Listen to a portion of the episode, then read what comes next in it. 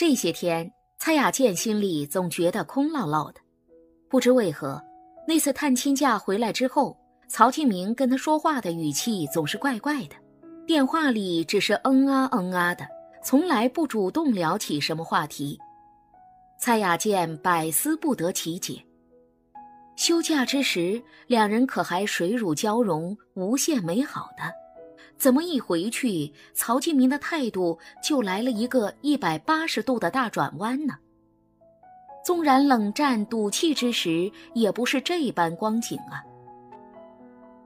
转眼又到了周五，快下班时，蔡雅健拨打曹敬明的电话，问他几时到家。但曹庆明在电话里对他说：“单位临时有事，这个周末就不回来了。”蔡雅健听了直埋怨，说：“不回来也不早说，要不然今天下午自己可搭乘别人的车子到高和市来的。”蔡雅健在电话里告诉曹继明：“既然他回不来，那他明天就来广平市慰问他。”曹继明原本想阻止蔡雅健过来，但转念一想。有些事情也许还是面对面说更好，省得电话里总是欲言又止。第二天一大早，蔡雅健就坐上了开往广平市的火车。正值深冬，无风无日，天色暗沉，车窗外一派萧瑟苍凉。远处的白桦树早已被寒风洗涤完了最后一片叶子，只剩下光秃秃的枯枝轻轻地摇曳着。荒漠郊野之外，再也看不到鸟儿纵情欢舞，只闻听火车压着铁轨轰隆隆的声响。列车里的空气透着一股阴冷的感觉。蔡雅健站起身，裹紧了身上的紫色风衣。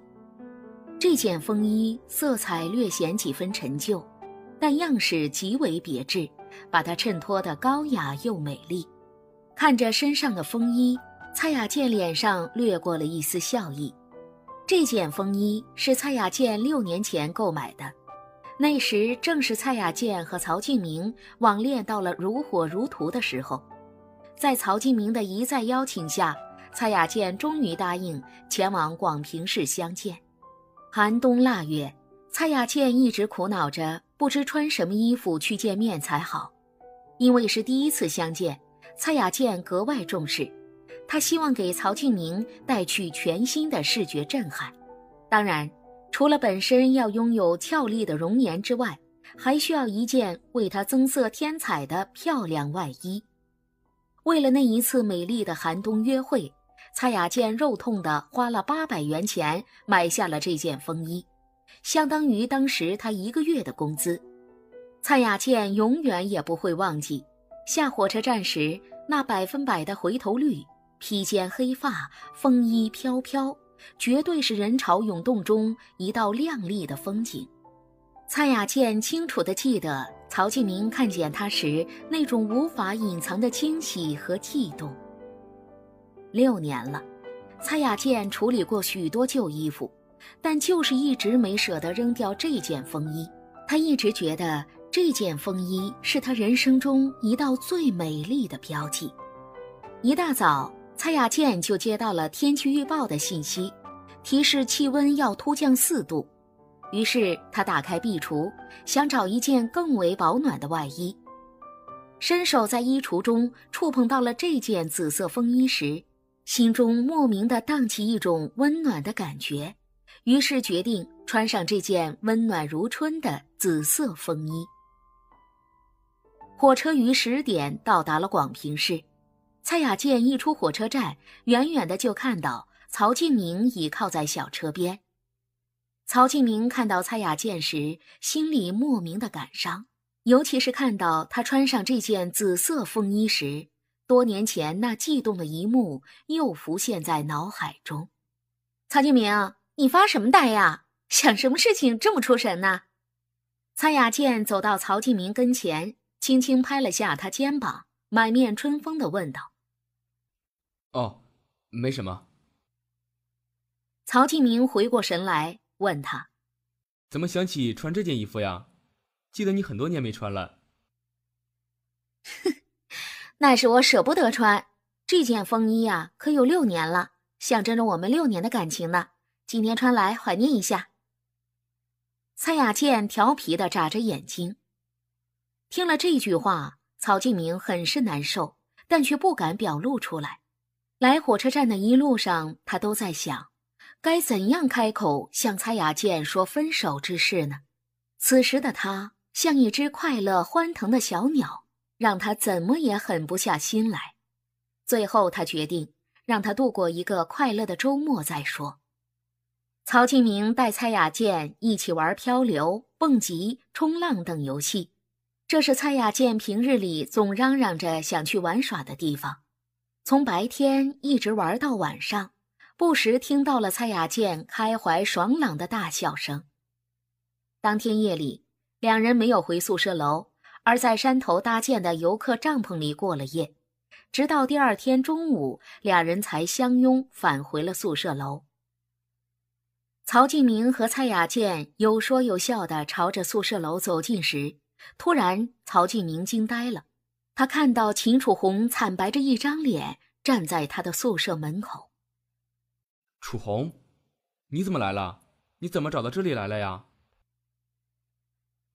曹敬明惊恐的问他：“他是谁呀？”蔡雅健好奇的问曹敬明：“他是我的同事秦楚红。”秦楚红没有理会曹敬明和蔡雅健的对话，只是木呆呆的望着曹继明，说：“我打你电话，你手机一直关机。你答应过我，今天陪我去登记结婚的，你怎么忘记了呢？原来你跟他在一起，还手挽手，这么幸福开心。你怎么可以这么骗我？你怎么可以这么骗我？”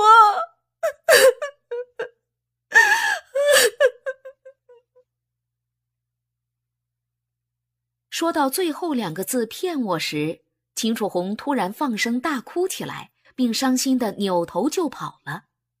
看到秦楚红哭天抹泪的跑了，曹敬明连忙丢下蔡雅健，追赶了出去。曹敬明追出去后，蔡雅健立在原处发懵，他不知道发生了什么事情。更不知道那个女人是谁，他为什么说曹金明答应跟他登记结婚呢？这是怎么一回事啊？曹金明和那个女人已跑得无影无踪了。蔡雅健独自一人拎着包回到了宿舍里，他在房间里左等右等，总不见曹金明的身影，而他的手机又一直没开机，他感到莫名的心烦意乱，这到底是怎么一回事啊？曹敬明和那女人到底是什么关系呀？凭自己这么多年对曹敬明的了解，他相信曹敬明不是那种花花肠子的人。但今天这个女人所说的话和脸上的神情，傻瓜都明白他们会是什么关系。蔡雅倩极想知道答案，但曹敬明却迟迟不见回来。蔡雅倩不停地在房间里走来走去。又不时地走到门外去观望，但就是不见曹敬明的人影。直到晚上九点，曹敬明才拖着疲惫不堪的身体回来了，神情十分憔悴。敬明，他是谁呀？这到底是怎么一回事？你怎么现在才回来？他说你答应跟他去登记结婚，这又是怎么一回事啊？一见曹敬明回来，蔡雅健一连串的发问道。曹敬明垂头丧气地走进卧室，倒在了沙发靠背里，沉思了片刻，才下定决心说道：“雅健，有件事情我想跟你说。”“什么事情？”蔡雅健恐惧地问道。曹敬明凝重痛苦的神情让他感到不寒而栗。“我可能得违约，不能与你办复婚手续。”曹敬明低垂着头，不敢直视蔡雅健的眼睛。为什么？是内测省里调整政策的原因吗？蔡雅健听了，非常的吃惊。曹敬明没有言语，只是摇了摇头，继续耷拉着脑袋。那是为什么？你得告诉我，让我明白。蔡雅健开始有点激动了。因为刚才那女孩。曹敬明猛地抬起了头，用痛楚的眼神望着他。刚才那女孩，你不是说她是你同事吗？这是怎么一回事？你得明明白白的告诉我。蔡雅倩的心情开始一步一步的往下沉，毫无预兆的背叛让她有一种被抽空的感觉。她怀了我的孩子了。她怀了你的孩子？蔡雅健睁大眼睛，仿佛看到了外星人似的。是的。曹敬明又把头垂了下去，不敢直视蔡雅健。你告诉我，这怎么可能？你怎么能做这样的事情呢？蔡雅健听了异常激动，声调都变了。你不要那样好吗？冷静点儿，听我把事情说完。曹敬明小心翼翼的劝解着。蔡雅健极力控制自己激动的情绪，终于颓败的坐在了沙发上，按耐下心情，静候着曹敬明的解释。看到蔡雅健的情绪稍稍稳定下来，曹敬明痛楚的把双手插在了头发里，沉默了几秒钟后，他才终于开枪。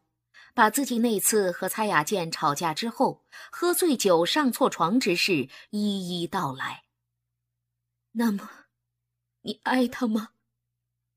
蔡雅健听了后万箭穿心，但他还是强忍着剧痛，伤心的问道：“这是他最后想抓住的王牌了。”这不是爱不爱的问题，而是责任和道义的问题。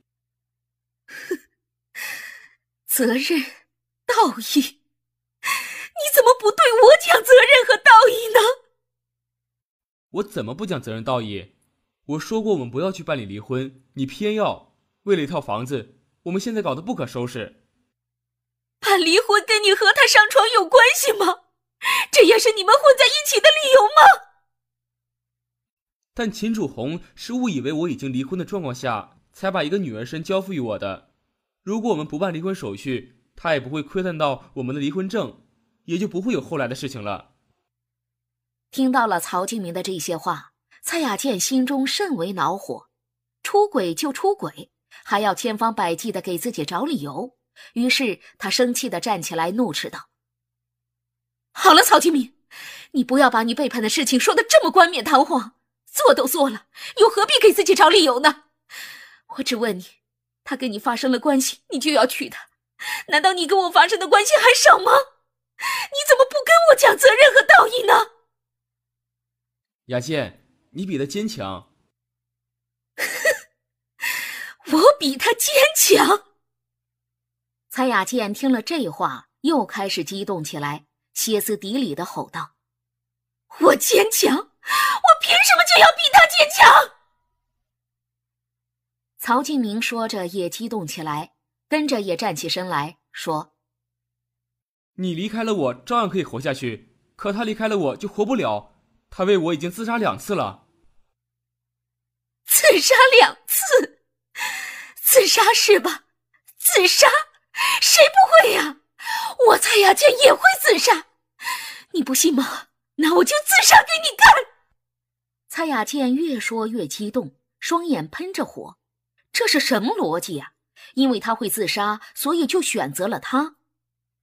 蔡雅健像一只发怒的母狮，飞奔到桌子边，拉开了抽屉，拿出一把锋利的水果刀，对准了自己的手腕，用狠狠的眼神注视着曹敬明，悲愤地说道：“要自杀，我也会，我也可以这样一刀划下去。”雅健，你不要胡闹好不好？